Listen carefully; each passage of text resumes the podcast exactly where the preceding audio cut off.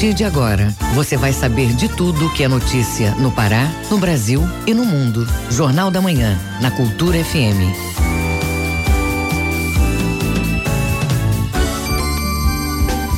Pontualmente na capital, 7 horas. Bom dia, hoje, segunda-feira, 25 de novembro de 2019. Começa agora o Jornal da Manhã com as principais notícias do Pará do Brasil e do mundo. A apresentação de Brenda Freitas. Bom dia, Brenda.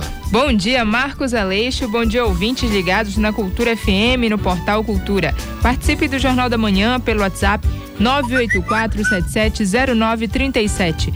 Mande mensagem de áudio e informações do trânsito. Repetindo o WhatsApp 984770937. Os destaques da edição de hoje. Cortejo Cultural realiza ações de combate à violência contra a mulher. Navio da Marinha, empregado na Operação Amazônia Azul, visita Belém. Moradores do Jurunas recebem ações do Ter Paz. Inflação registrada em Belém no mês de novembro é a maior do país. Fundação Carlos Gomes promove Festival de Bandas Paraenses. Emoba promove passeio ciclístico alusivo ao Dia Nacional do Doador de Sangue. Chuvas na região amazônica se intensificam nas últimas semanas deste ano. Cláudio Barros faz leitura dramática de contos sobre índios. Tem também as notícias do esporte. Clube do Remo já tem novo técnico para 2020. Definido as finalistas do futebol feminino em Belém. E ainda nesta edição. Polícia investiga golpe da OLX na venda de veículos em Belém. Novo partido do presidente ainda precisa de registro junto à Justiça Eleitoral. Coletivos urbanos auxiliam na divulgação do número do Disque Denúncia. Essas outras notícias agora no Jornal da Manhã. 7 horas 12 minutos, 7 e 2 na capital. O Pará é notícia. Governadores da Amazônia Legal reuniram em Brasília com o ministro do Meio Ambiente para discutir o desmatamento na região. Durante a reunião, o ministro anunciou que cerca de 430 milhões do fundo Petrobras serão direcionados para prevenção, fiscalização e combate a desmatamentos e incêndios da região amazônica. A reportagem de Rayane Bulhões, da agência Pará de Notícias. Governadores que compõem a Amazônia Legal discutiram em Brasília os dados sobre o desmatamento e as possíveis soluções para cada estado. A reunião foi coordenada pelo ministro do Meio Ambiente, Ricardo Salles. Um dos pontos anunciados no encontro foi o possível repasse de 430 milhões de reais do fundo Petrobras, direcionado para a prevenção, fiscalização e combate a desmatamentos e incêndios na região amazônica. Governadores, incluindo o chefe do executivo paraense, Helder Barbalho, vão recorrer ao Supremo Tribunal Federal para verificar se há possibilidade desse repasse entrar para fundos estaduais de meio ambiente. Nós peticionamos com a assinatura de todos os governadores. O ministro assumiu um compromisso conosco de chamar o advogado-geral da União, que foi a parte representante do governo federal e esse se demonstrou absolutamente sensível no caminho de nós podermos ter uma resposta imediata a respeito da utilização desses recursos. Que nós estamos aqui de maneira consensuada e com o acordo dos nove governadores da Amazônia Legal e do Ministério do Meio Ambiente, de que para tornar efetivo este acordo, para fazer com que este acordo possa garantir ações efetivas que combatam o desmatamento ilegal e que possam fazer a proteção e o desenvolvimento sustentável na floresta amazônica, que estes recursos possam ser feitos fundo a fundo com aplicação clara por parte dos estados e os estados prestando conta da utilização desses recursos. O governo do Pará também busca apoio internacional para o financiamento de políticas públicas, aliando desenvolvimento e sustentabilidade. Ao todo, 12 milhões e 600 mil euros já foram obtidos junto ao banco alemão KfW. O repasse servirá para a construção e aparelhamento de cinco núcleos regionais da Secretaria de Meio Ambiente e Sustentabilidade. As obras devem iniciar em 2020. Reportagem Raiane Bulhões. Com a proximidade do inverno amazônico, as chuvas no estado devem ser intensas. Na capital, algumas que caíram nos últimos dias já demonstraram como devem ser os próximos meses. Pois é, de acordo com a meteorologia, podem cair até 300 milímetros de chuvas nas próximas semanas. Quem traz os detalhes é o repórter Marcelo Alencar. Quem mora no Pará sabe, com a chegada do fim de ano, a tradicional chuva se apresenta e para parte da população ela representa dificuldades em vários sentidos. Com alagamento, né? A água invade, entra para dentro da casa, em risco de perder os imóveis tudinho. Nós temos que agir rápido para levantar os móveis, colocar em cima de, de caixas, tudo isso. E outros elétricos, assim, principalmente fio de extensão, assim, que tem por lá, tem que levantar tudo para não pegar, cuidar para não pegar choque. A gente tem que levantar todos os móveis, colocar em cima de caixas para poder não, não pegar nas coisas, né? Para a gente não perder o que a gente ainda tem. De acordo com o Instituto Nacional de Meteorologia, IMET, as chuvas devem ficar mais fortes nos próximos quatro meses. O diretor do IMET, José Raimundo Abreu, Destaca a quantidade esperada no chamado inverno amazônico. Em janeiro já começa a ter muito mais chuvas que poderá já chover até pelo período da manhã e os índices pluviométricos, totais pluviométricos mensais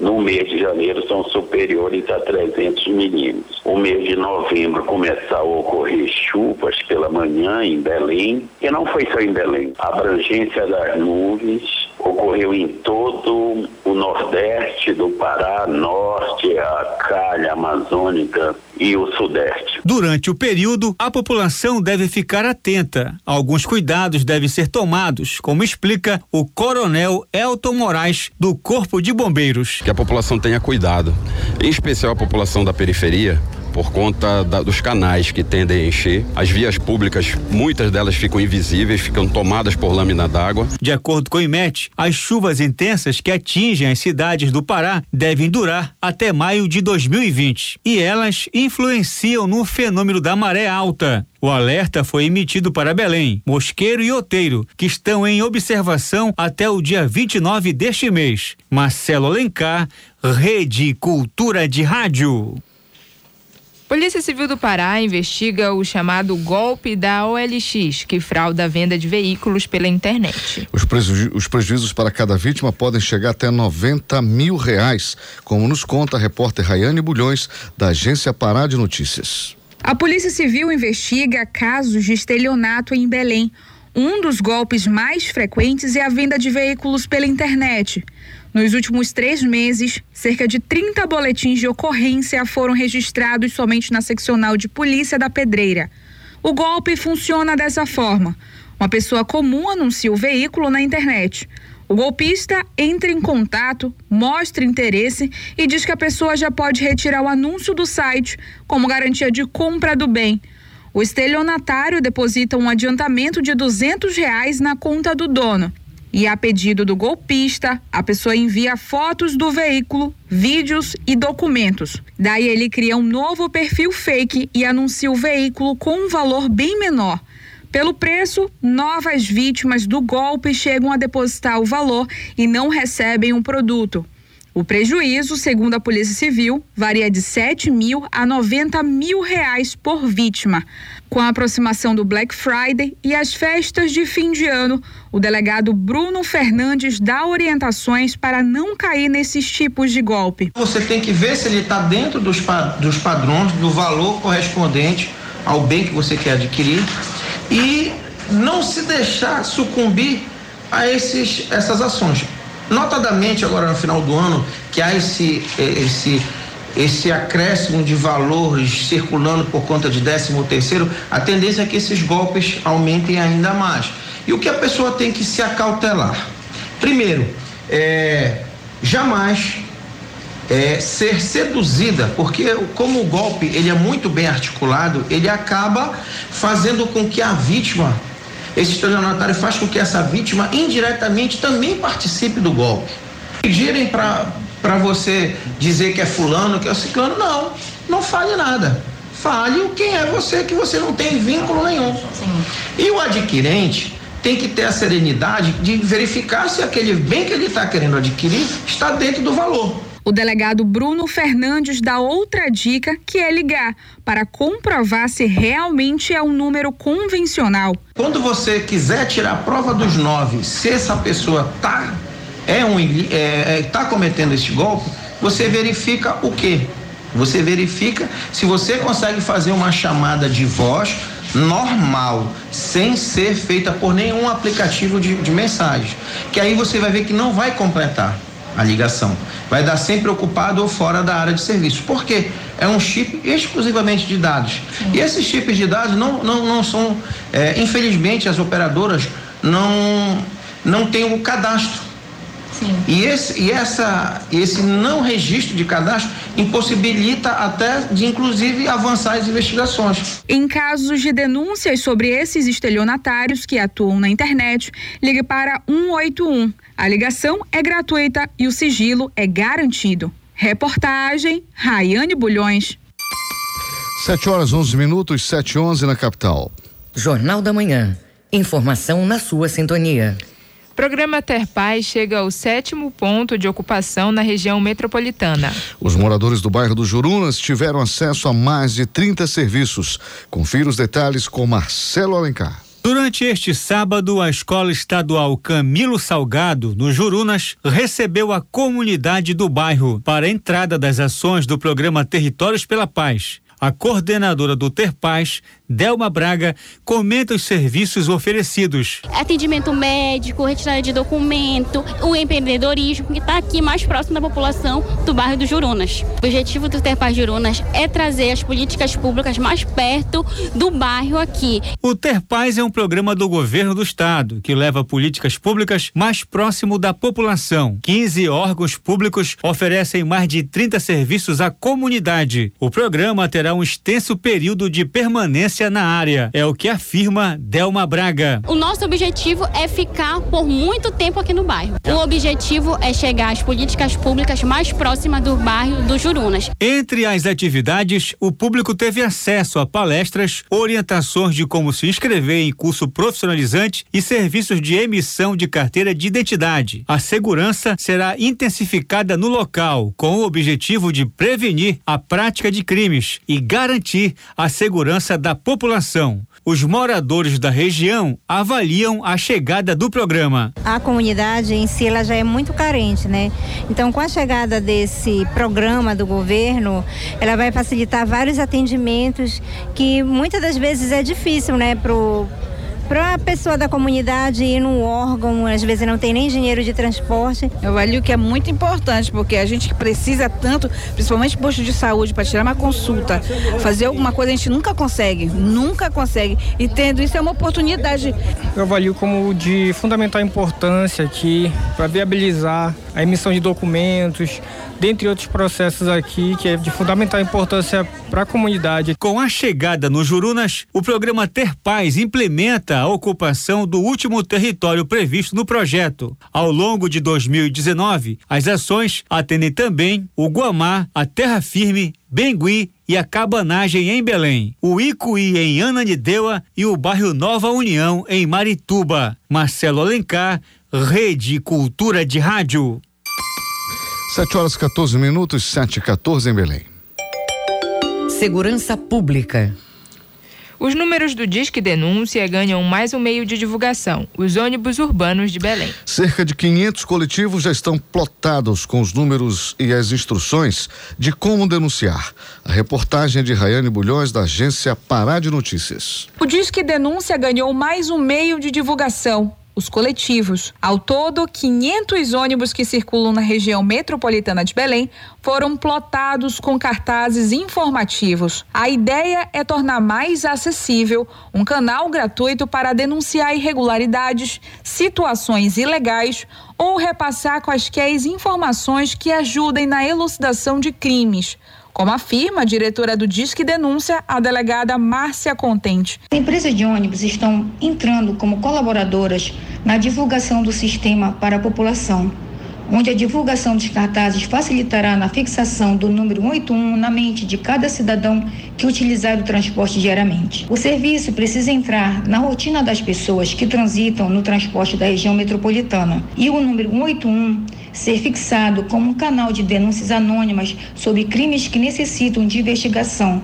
fazendo com que o cidadão se sinta também responsável pela segurança pública, como reza o artigo 144 da Constituição Federal. A medida é garantida por Lei Federal de número 13.608-15, o que estabelece que empresas de transportes terrestres são obrigadas, em formato fácil de leitura e visualização, os serviços do 181 a central do atendimento do Disque Denúncia pelo 181 funciona 24 horas, todos os dias. Quanto mais informações são repassadas sobre o caso relatado, maiores as chances de êxito das operações de checagem pela polícia. Lembrando ainda que o sigilo e o anonimato das informações é garantido. Reportagem Raiane Bulhões.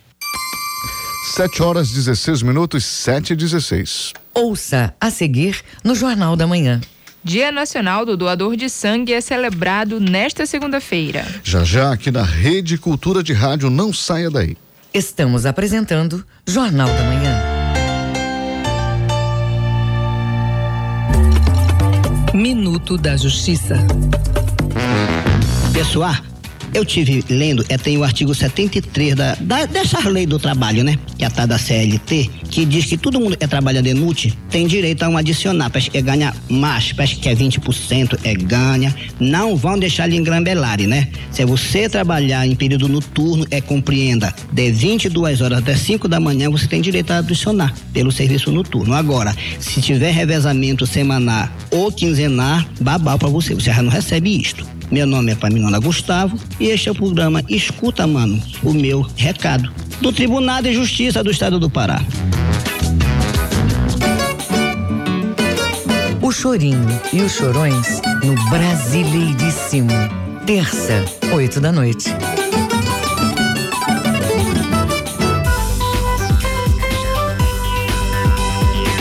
Voltamos a apresentar Jornal da Manhã. Previsão do tempo. De acordo com a Secretaria de Estado de Meio Ambiente e Sustentabilidade, SEMAS, em Belém, região metropolitana, amanhã desta segunda varia de céu claro a parcialmente nublado.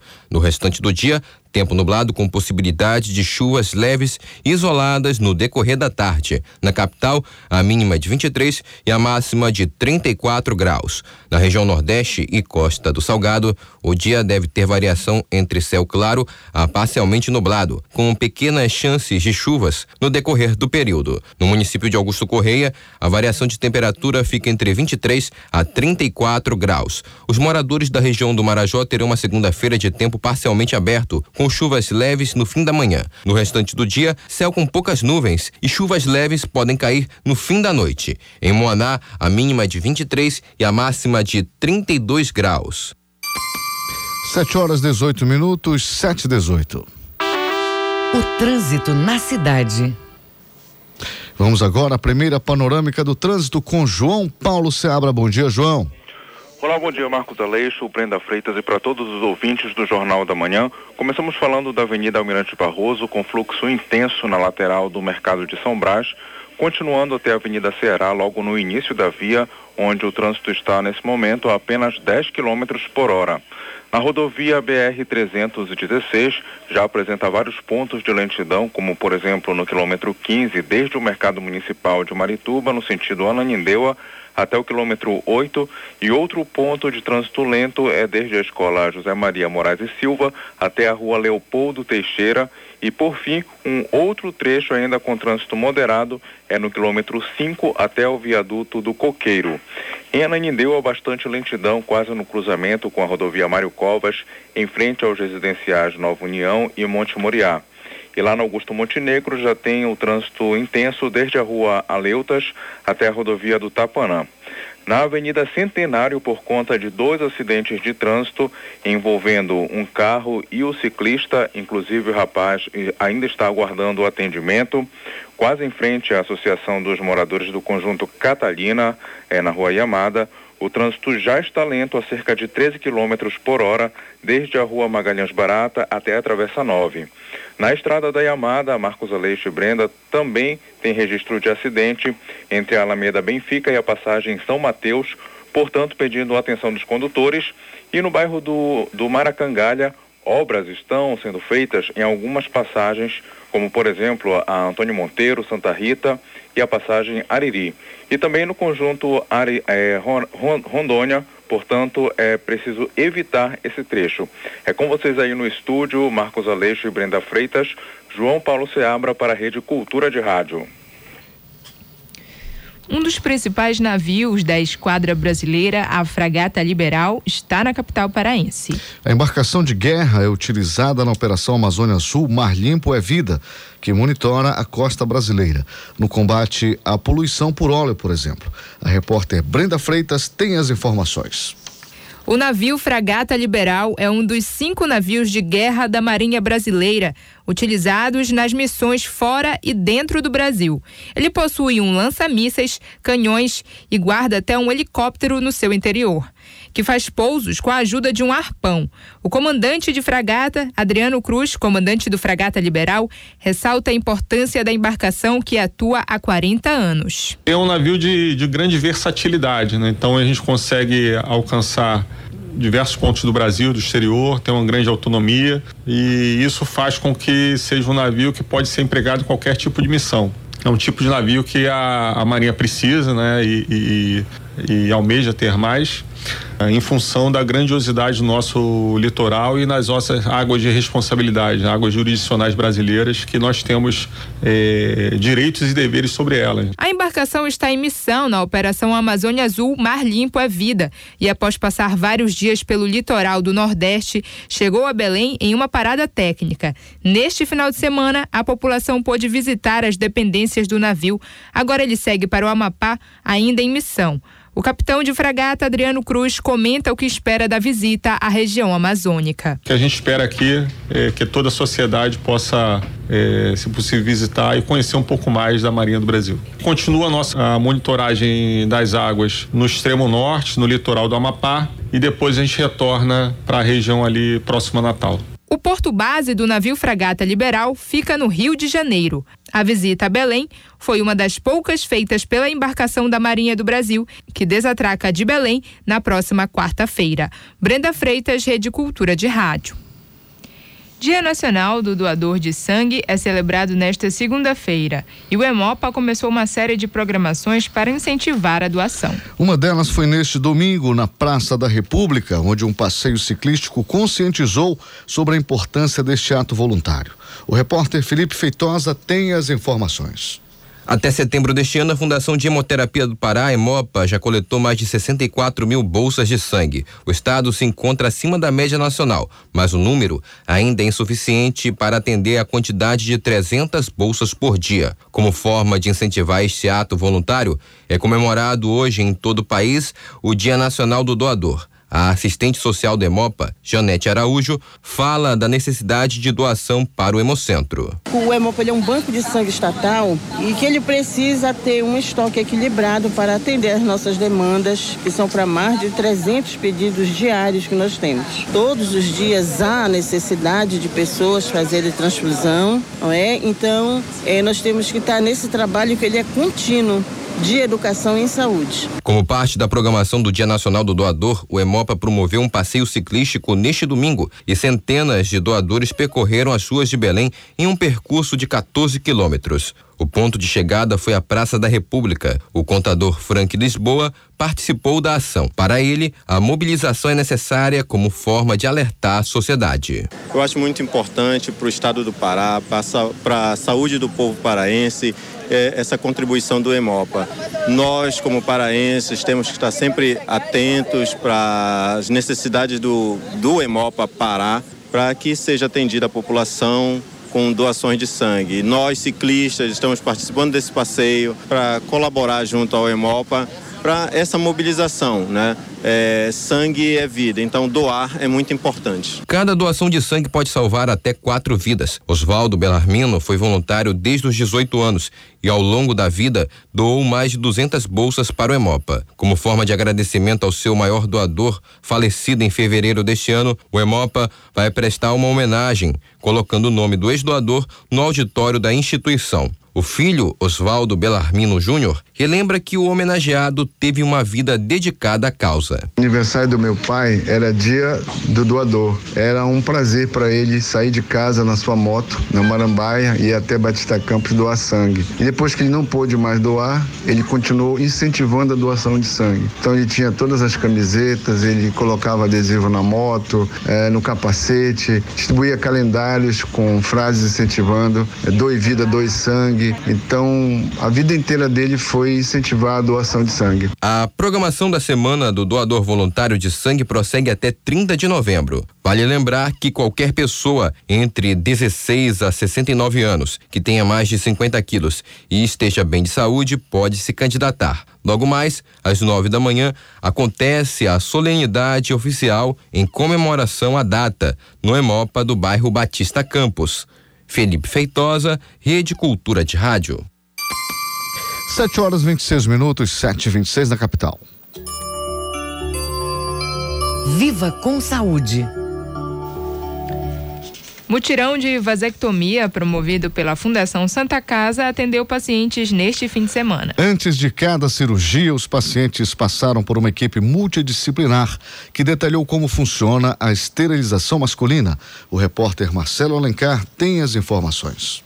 16 pacientes que fazem parte do programa de planejamento familiar da Fundação Santa Casa passaram pela cirurgia de vasectomia neste fim de semana. O cirurgião urológico da instituição, Elton Meirelles, detalha a iniciativa. Foram é, operados cerca de 20 pacientes e a avaliação é positiva, porque a gente conseguiu atender o objetivo principal que foi diminuir a nossa fila de espera, né? Nós estamos hoje com mais de 45, 50 pacientes cadastrados, já que passaram pelo programa de planejamento familiar, já é, assistiram às palestras, já foi oferecido a eles todos os métodos contraceptivos e são tão casais que optaram especificamente por esse tipo de procedimento. Segundo os especialistas, o homem que faz vasectomia não tem impactos em sua vida sexual. Em duas visitas na Santa Casa, o paciente fica apto para a realização do procedimento. Uma equipe multidisciplinar, composta por assistentes sociais, psicólogos, enfermeiros e médicos, dão suporte aos candidatos. O paciente Caio Silva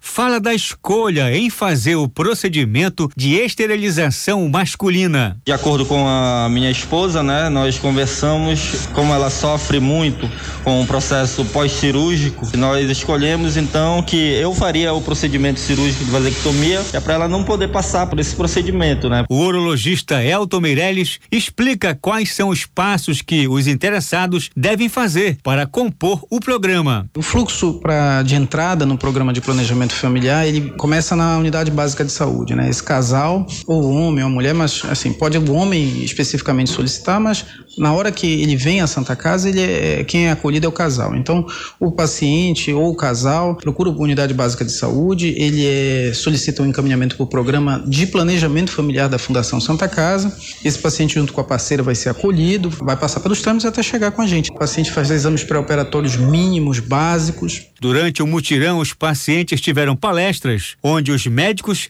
explicam todos os detalhes da cirurgia. Desde 2009, mais de 400 cirurgias de vasectomia foram realizadas. Marcelo Alencar, Rede Cultura de Rádio. 7 horas 28 minutos, 7 e 28. O Mundo é Notícia. Fique agora com as principais notícias do mundo no Giro Internacional com Fabrício Rocha. A agência Reuters informa que a ONG Human Rights Watch encontrou violações graves dos direitos humanos pela polícia durante protestos sociais que ocorrem no Chile por mais de um mês. A instituição, liderada pelo chileno José Miguel Bibanco, realiza uma missão de pesquisa no país e apresentará o relatório final nos próximos dias. Ele disse em entrevista ao jornal El Mercúrio que a polícia foi responsável por violações muito graves dos direitos humanos e terá que responder adequadamente à justiça.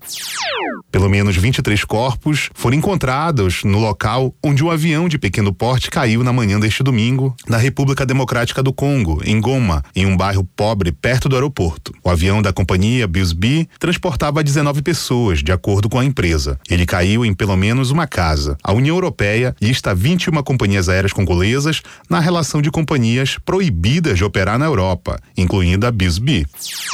Na Bolívia, durante a tarde de sábado, o projeto de lei sobre eleições foi aprovado por unanimidade unanimidade pelo Senado. Depois foi a vez da Câmara dos Deputados da Bolívia aprovar o texto, também por unanimidade. Agora o projeto aguarda a sanção de Janine Anês, que se autoproclamou presidente após a derrubada de Evo Morales, que foi forçada a renunciar em 10 de novembro, após receber um ultimato dos militares para deixar o poder. Ainda não está claro quando as novas eleições vão ser realizadas. O projeto prevê que novos membros do Tribunal Supremo Eleitoral da Bolívia serão escolhidos dentro de no máximo 15 dias. Caberá ao novo colegiado definir a data do novo pleito geral, que prevê votações para a escolha de um novo presidente e vice e a escolha dos novos 130 deputados e 36 senadores que compõem o Congresso. Fabrício Rocha, Rede Cultura de Rádio. 7 horas 30 minutos, 7 e 30 na capital. Ouça a seguir no Jornal da Manhã. Clube do Remo já tem nova comissão técnica para 2020, definidos finalistas do futebol feminino em Belém. Não toque no seu rádio, a gente volta já. Estamos apresentando Jornal da Manhã. ZYD 233, 93,7 MHz. Rádio Cultura FM, uma emissora da Rede Cultura de Comunicação. Fundação Paraense de Rádio Difusão, Rua dos Pariquis, 3318. Base operacional, Avenida Almirante Barroso, 735, Belém, Pará, Amazônia, Brasil. Voltamos a apresentar Jornal da Manhã. Tábuas de Marés. De acordo com o Instituto Nacional de Pesquisas Espaciais, em Belém, maré alta às 10 e 10 da manhã e baixa às 5 e 40 da tarde. Na ilha de Mosqueiro, a pré-amar é logo mais às 9 e 40 da manhã e a baixa-mar acontece às quatro e meia da tarde. Em Salinas, Marudá e Algodoal, maré alta agora e baixa ao meio-dia e 50 minutos. No porto da Vila do Conde, em Barcarena, a pré-amar será às 10 e 50 da manhã e a baixa-mar às 6 da tarde. E em breves, na ilha do Marajó, a maré atinge seu ponto mais baixo ao meio-dia e sobe às 5 e 10 da tarde. 7 horas 32 minutos, 7 e 32 na capital. Esporte. Então vamos lá, notícias do esporte. Agora, Clube do Remo já tem nova comissão técnica para 2020. Técnico novo por aí. Definido os finalistas do futebol feminino em Belém. Detalhes com ele, Alexandre Santos. Nós começamos com o Campeonato Paraense de Futebol Feminino. Ontem foram conhecidos os finalistas após os jogos da volta pelas semifinais. Pela manhã no Seju, o Remo ganhou do Cabanos 4 a 0 e à tarde no mesmo local, a Smack que jogava pelo empate despachou o Paysandu em 2 a 2. Remo e Smack decidirão o título do futebol feminino no próximo domingo, dia 1 no Baianão. No final de semana, a bola rolou pelo campeonato de futebol pelada. Manuel dos Santos Alves. Os jogos deste último final de semana abriram a terceira fase do primeiro Campeonato Paraense de Futebol Pelada, com transmissão pela TV Cultura do Pará. Um deles foi no campo da colônia de Marituba, entre Flamenguinho de Marituba e Everton de Iquaraci. O Flamenguinho venceu por 3 a 0 com dois gols de Chuíco e um do Chiquito. O volante Rafael falou sobre essa vantagem do Flamengo para o jogo da volta. Fizemos valer, manda de casa, é, junto com a nossa torcida, graças a Deus conseguimos fazer um placar elástico, mas não tem nada a ganhar. É o primeiro jogo, a gente não tem que ir pensando que a gente já ganhou. Né? Não é nada disso, são dois jogos. Outro que também falou sobre o resultado foi o goleiro Francinei, que garante não ter nada perdido para o Everton. Assim como eles fizeram três, a gente também tem possibilidade de reverter esse placar dentro da nossa casa. E no próximo jogo, tenho certeza que vamos com força total para que nós venhamos surpreender a equipe deles lá dentro da nossa casa. Hoje a TV Cultura do Pará vai mostrar o jogo atleticano de Canudos e Panelinha do Tapanã às sete horas da noite. Manuel Alves para a Rede Cultura de Rádio. Quartas de final do Sub-20. Ontem, dois clubes de Bragança se classificaram às semifinais. O Caetec eliminou o Castanhal nos pênaltis 4 a 1 e o Bragantino despachou a Desportiva 1 a 0. Agora resta esperar os adversários, porque o jogo paraense Etuna marcado para ontem, não aconteceu e Paysandu e Carajás não terminou muita violência. Semifinal do Sub-20. 2015, o Papão eliminou a Tunaluso 2 a 1 um no sábado, depois de 0 a 0 no jogo de ida. O Papãozinho está na final do Sub-15, vai esperar o adversário que vai sair do confronto de hoje entre Castanhal e Remo que jogarão à tarde lá na Cidade Modelo. O Remo joga pelo empate porque venceu o jogo de ida de 1 um a 0. Segundinha, o Itupiranga é o campeão do Campeonato Paraense. A conquista foi ontem à tarde no estádio Jaime Sena Pimentel nos pênaltis, 5 a 3 sobre o Carajás, depois de 2 a 2 no tempo normal. Itupiranga e Carajás irão participar do campeonato de 2020 quando se juntarão a Remo, Paysandu, Bragantino, Independente, Paragominas, Águia, Castanhal e Tapajós. No sábado, no Mangueirão, foram arrecadados seis toneladas de alimento não perecível na decisão da Libertadores da América. Todo o material arrecadado será doado para instituições de caridade de Belém do Pará. Para finalizar, a diretoria do Leão oficializou ontem a contratação do novo técnico, o gaúcho Rafael Jacques, de 44 anos vem trazendo seu auxiliar técnico Luciano Silva e o preparador físico Martinho Inácio. O trio chega no próximo domingo a Belém do Pará. Alexandre Santos, Rede Cultura de Rádio. 7 horas 36 minutos, 7h36 na capital. Jornal da Manhã. Você é o primeiro a saber. É, chegou agora uma informação pelo nosso WhatsApp que dá conta que semáforos ao longo da Avenida Centenário não estão funcionando. Grande engarrafamento desde a Avenida Augusto Montenegro até o elevado da Júlio César. Na Júlio César fica aí a sede da CEMOB, que tal dar uma olhadinha e verificação nesses pontos principais que estão atrapalhando os nossos ouvintes para chegar até o seu destino aqui no centro de Belém. 7 horas 37 minutos, 7 e 37 Tudo o que é notícia, você ouve no Jornal da Manhã. Caixa Econômica Federal lança aplicativo que vai auxiliar pessoas que fazem parte de programas sociais. A correspondente da Rádio Nacional, América Melo, dá mais detalhes sobre ferramenta. Confira agora. Caixa lançou o aplicativo financeiro Caixa Tem, voltado a clientes de baixa renda e beneficiários de programas sociais. Nele será possível realizar pagamentos de contas, transferências e consultas sociais relacionadas ao FGTS e ao Bolsa Família, entre outros serviços. Com plataforma mais simples e baixo consumo de pacote de dados, o aplicativo foi desenvolvido para possibilitar a inclusão financeira e ampliar o acesso aos serviços da Caixa por pessoas que têm celulares mais simples. Para utilizar o aplicativo, basta que o usuário insira CPF e senha, que é a mesma para realizar transações. O aplicativo está disponível na versão beta para 10 mil clientes. No sistema Android, está entre os mais leves do mercado, funcionando inclusive em diversos modelos de smartphones de gerações anteriores. Da Rede Nacional de Rádio em Brasília, América Melo. 7 horas 38 minutos, 7 e 38 na capital. Os números da economia. Inflação na capital paraense bate a média brasileira e reflete na alta do valor de mercadorias compradas pelo consumidor. Alimentação e transportes foram as principais áreas que atingidas pela, pela elevação destes preços. E vamos saber os detalhes e também a opinião da população com a repórter Brenda Freitas. Para determinar a inflação, os economistas comparam o nível do índice de preços ao consumidor, o IPC, de um período e comparam com o nível do período anterior.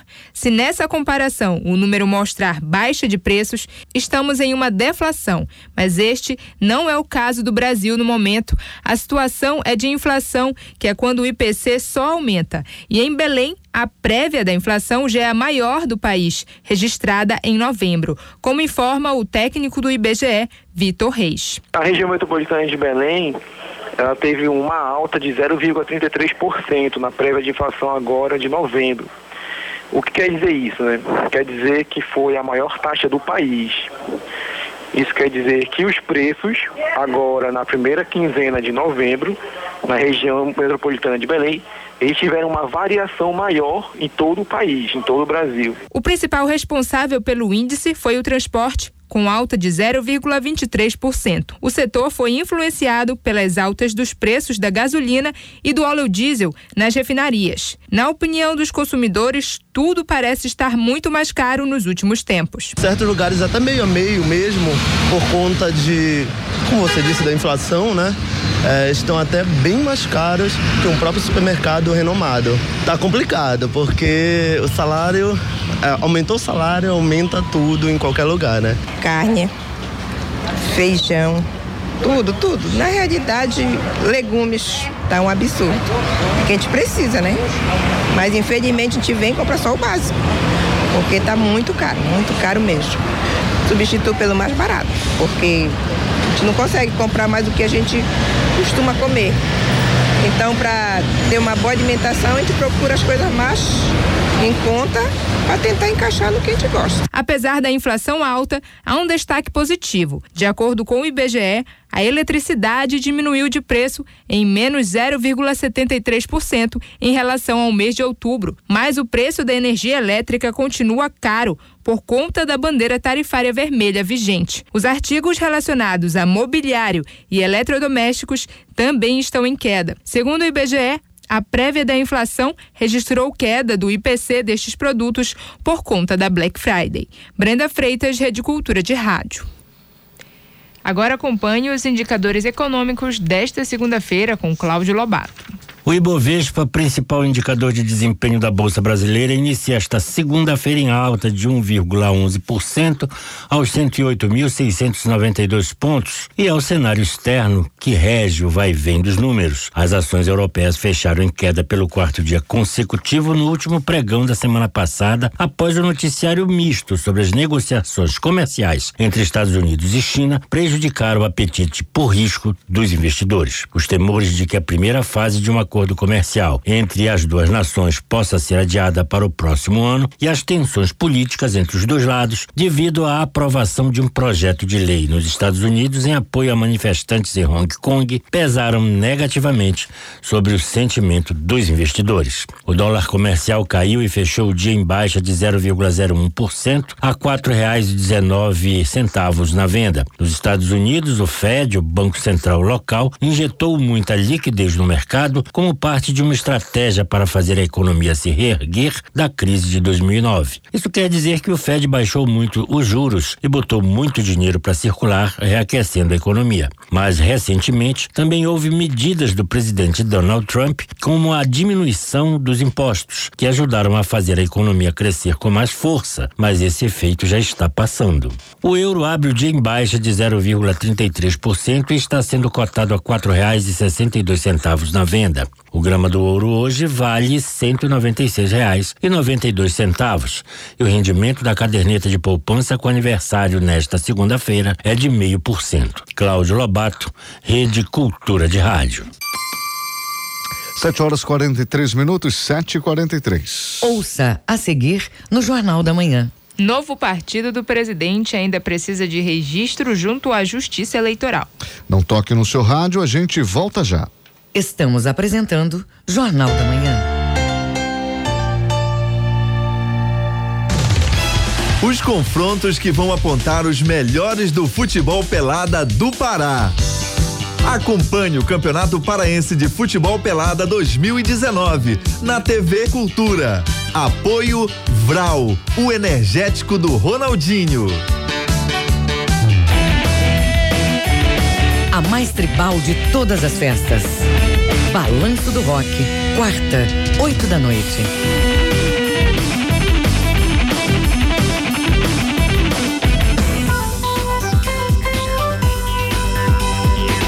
Voltamos a apresentar Jornal da Manhã.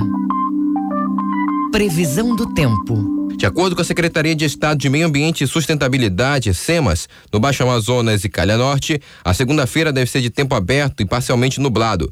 Chuvas devem cair apenas em pontos isolados. No município de Santarém, temperaturas com variação entre 23 a 33 graus. No sudoeste do estado, o dia deve ser de tempo parcialmente nublado em boa parte do dia. Podem cair chuvas leves a moderadas, mínima de 23, máxima de 32 graus em Novo Progresso. Quem mora no sudeste paraense, atenção, a previsão aponta para uma segunda-feira ensolarada. Podem cair chuvas leves, principalmente na região mais ao sul do estado. Em Brejo Grande do Araguaia, a mínima é de 24 e a máxima de 34 graus.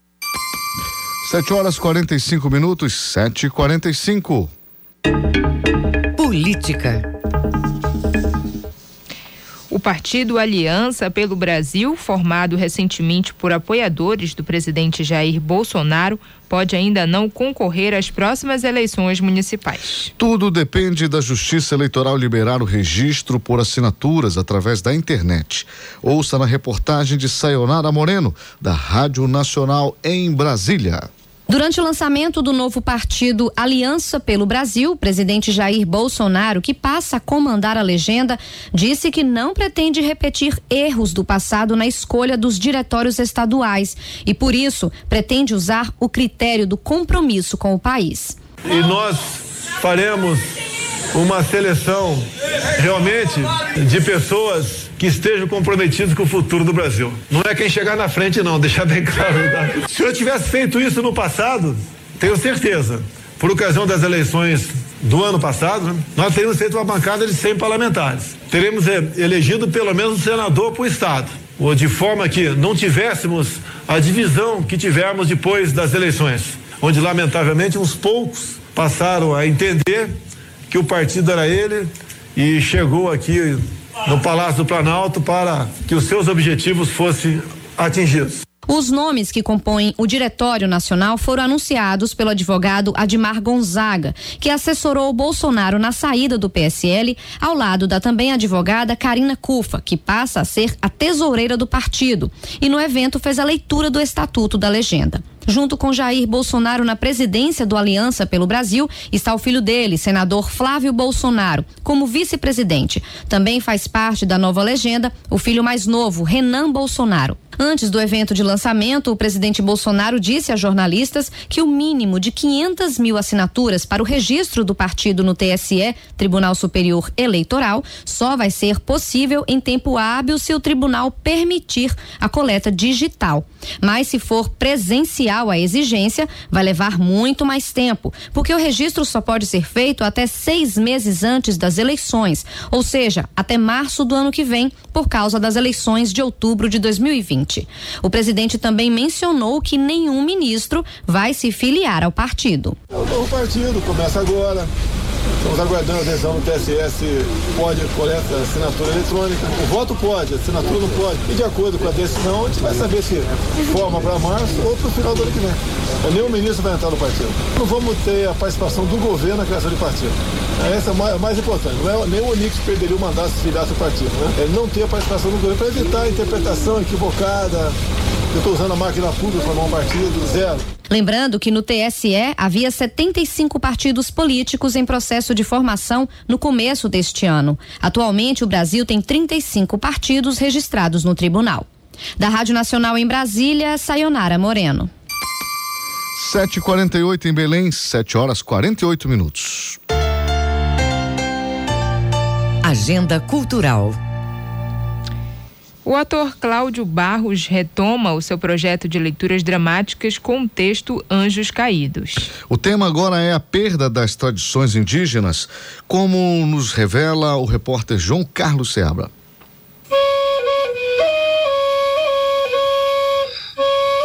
Cláudio Barros faz a leitura dramática do conto Inútil Canto e Inútil Pranto pelos Anjos Caídos, escrito há mais de 40 anos pelo dramaturgo Plínio Marcos. Na história, um velho índio percebe a degeneração total da raça, como comenta o ator. Um texto bem apropriado para o que os índios da nossa Amazônia estão vivendo nesse momento. Não é um espetáculo, pode ser que até se transforme futuramente num espetáculo, mas por enquanto é uma leitura dramatizada uma leitura que em alguns momentos tem pinceladas de encenação, assim, mas não se trata de um espetáculo ainda. Dando voz ao conto sobre a perda das tradições indígenas brasileiras, Cláudio Barros conta com um fundo musical produzido por mini instrumentos. O ator conta que a ideia é tornar viva a musicalidade do texto original. No texto do Plínio Marcos existe propositalmente uma repetição de palavras que a cada parágrafo se repete e se repete e se repete para que seja fortalecido uma mesma ideia e isso torna o texto propositalmente mântrico, musical,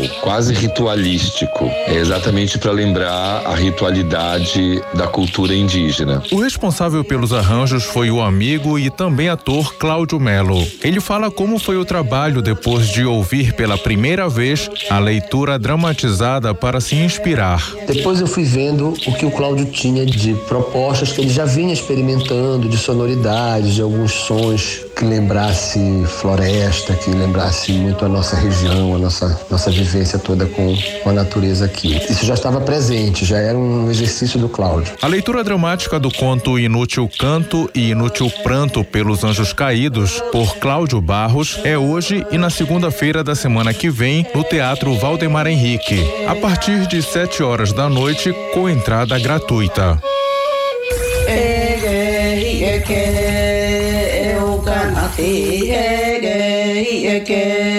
João Paulo Seabra, Rede Cultura de Rádio.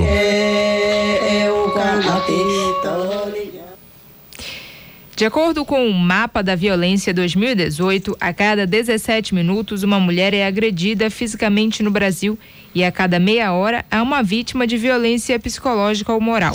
Para chamar atenção sobre os dados preocupantes, o grupo de mulheres brasileiras fez um cortejo cultural pelas ruas do bairro do Bengui. Os detalhes você acompanha com o repórter Marcelo Alencar. A ideia do cortejo promovido neste domingo foi levar ações de conscientização e combate à violência contra a mulher. A representante do grupo de mulheres brasileiras, Edileuza Pena, explica como surgiu a iniciativa. Por conta das violências diárias que a gente sofre. E como tem o 25 de novembro, que é o Dia Internacional de Combate à Violência contra Mulheres, nós aqui no grupo há três anos estamos fazendo esse ato, né? Porque nós não estamos só na luta do bairro, né? Nós estamos na luta nacional e internacional. Por conta disso, a gente não podia ficar de fora, né? A violência contra a mulher existe em diversas formas e atinge diferentes classes sociais. Com o tema Violência contra a Mulher, não não é isso que a gente quer, em parceria com a Associação dos Moradores do Bengui e o Grupo Teatral Palha, levou ao bairro apresentações de danças, performances, além de exposições das obras produzidas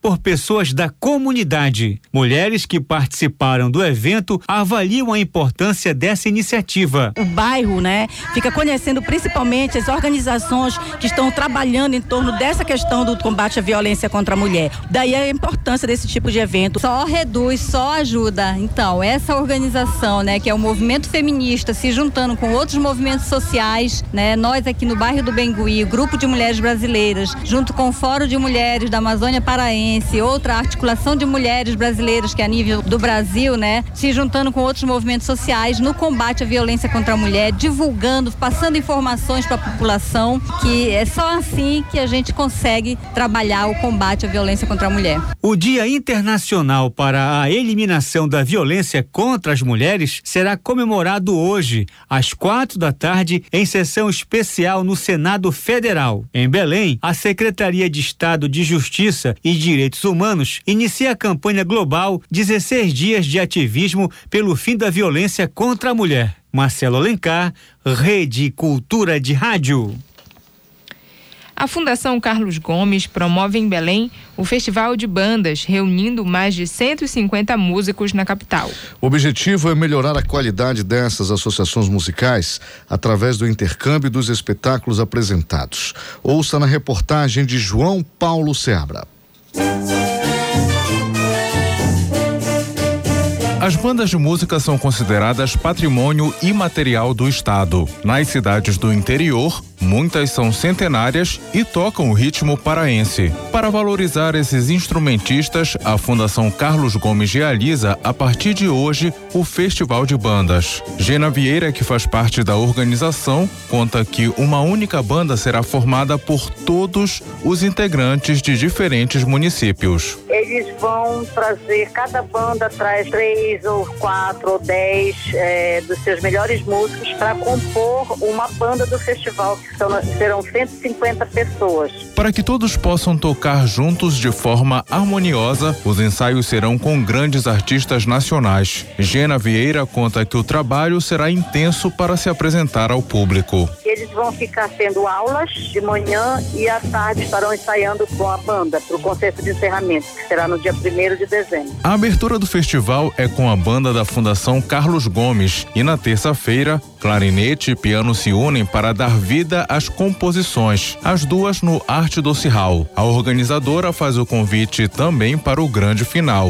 O concerto de encerramento será no dia 1 de dezembro, às 16 horas, no Portal da Amazônia, num palco bem grande que comporte 150 músicos. Todo mundo que quiser ir está convidado aí, vai ser um espetáculo belíssimo. Gostaria de convidar a todo o público paraense que possa ir assistir, prestigiar, porque são músicos do interior que estarão vindo para cá, que tocam nas bandas, é, algumas centenárias, né, algumas bandas muito tradicionais do interior do Pará. Um dos objetivos do Festival de Bandas da Fundação Carlos Gomes é valorizar e integrar a sociedade paraense.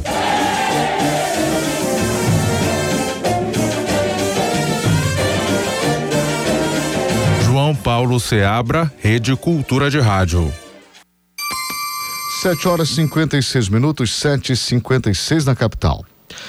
Olha só, no primeiro semestre de 2020, o Programa de Proteção e Defesa do Consumidor Procon vai eh, deve pôr no ar um site para que os consumidores possam cadastrar seus números de telefone e assim evitar as ligações indesejadas de telemarketing, aquelas que te ligam todos os dias, todas todas as horas, a qualquer momento, né? Pois, pois bem, essa informação foi anunciada na sexta-feira agora, dia 22, pelo diretor do órgão, Nadilson Neves.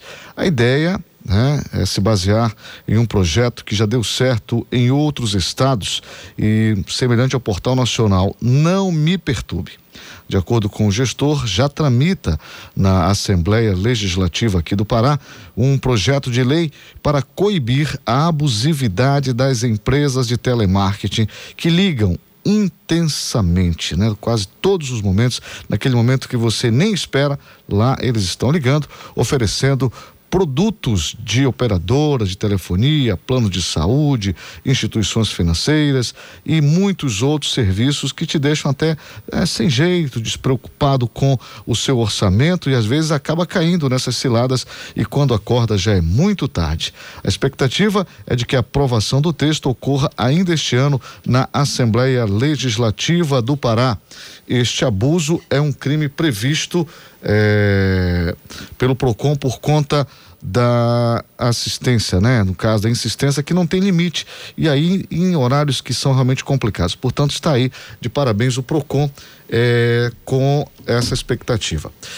E rodoviários, olha só, rodoviários estão protestando agora contra a demissão de cobradores, né? Já aconteceu antes ali na Augusto Montenegro e nesse momento o protesto ocorre na porta da empresa Belém Rio. Por enquanto, pelo que a gente percebe aqui, as vias ainda estão liberadas. Algumas faixas estão liberadas, pelo menos a do BRT, é o que a gente percebe numa imagem mandada aqui por por, por um aliás, por um ouvinte não é, aqui do Jornal da Manhã. Portanto, muita atenção aí em frente a Belém Rio. Pode ser que aí o tráfego fique mais complicado, o tráfego fique parado e você tem que ter é, talvez atraso na sua viagem. A alternativa, por exemplo, quem vai sair de Coraci nesse momento, claro, é a rodovia Arthur Bernardes. Você pode utilizar esse corredor para vir até o centro de Belém, ou no caso, se você fosse dirigir a Coraci, estiver agora aqui no centro da capital, uma opção nesse momento é você uh, ir pela Arthur Bernardes, quem sabe evitando ali esse trecho em frente a Belém Rio, que sempre, quando os ânimos ficam acirrados, o tráfego fica interrompido. 7 horas e 59 minutos, 7 e 59 aqui na capital. Termina aqui o Jornal da Manhã desta segunda-feira, 25 de novembro de 2019. Apresentação dela, Brenda Freitas. E Marcos Aleixo. Daqui a pouco tem Conexão Cultura, primeira edição, com a Dil Bahia. O programa desta segunda vai falar sobre o Dia Internacional pela Eliminação da Violência contra as Mulheres. No bate-papo musical Curie Band. Não perca às 8 horas depois do Jornal da Manhã. E se você perdeu essa ou outras edições do Jornal da Manhã, acesse a conta no jornalismo Cultura no castbox.fm. Uma excelente segunda-feira para você e até amanhã. Fique agora com Conexão Cultura com a Dil Bahia. O Jornal da Manhã é uma realização da Central Cultura de Jornalismo 93,7. Cultura FM.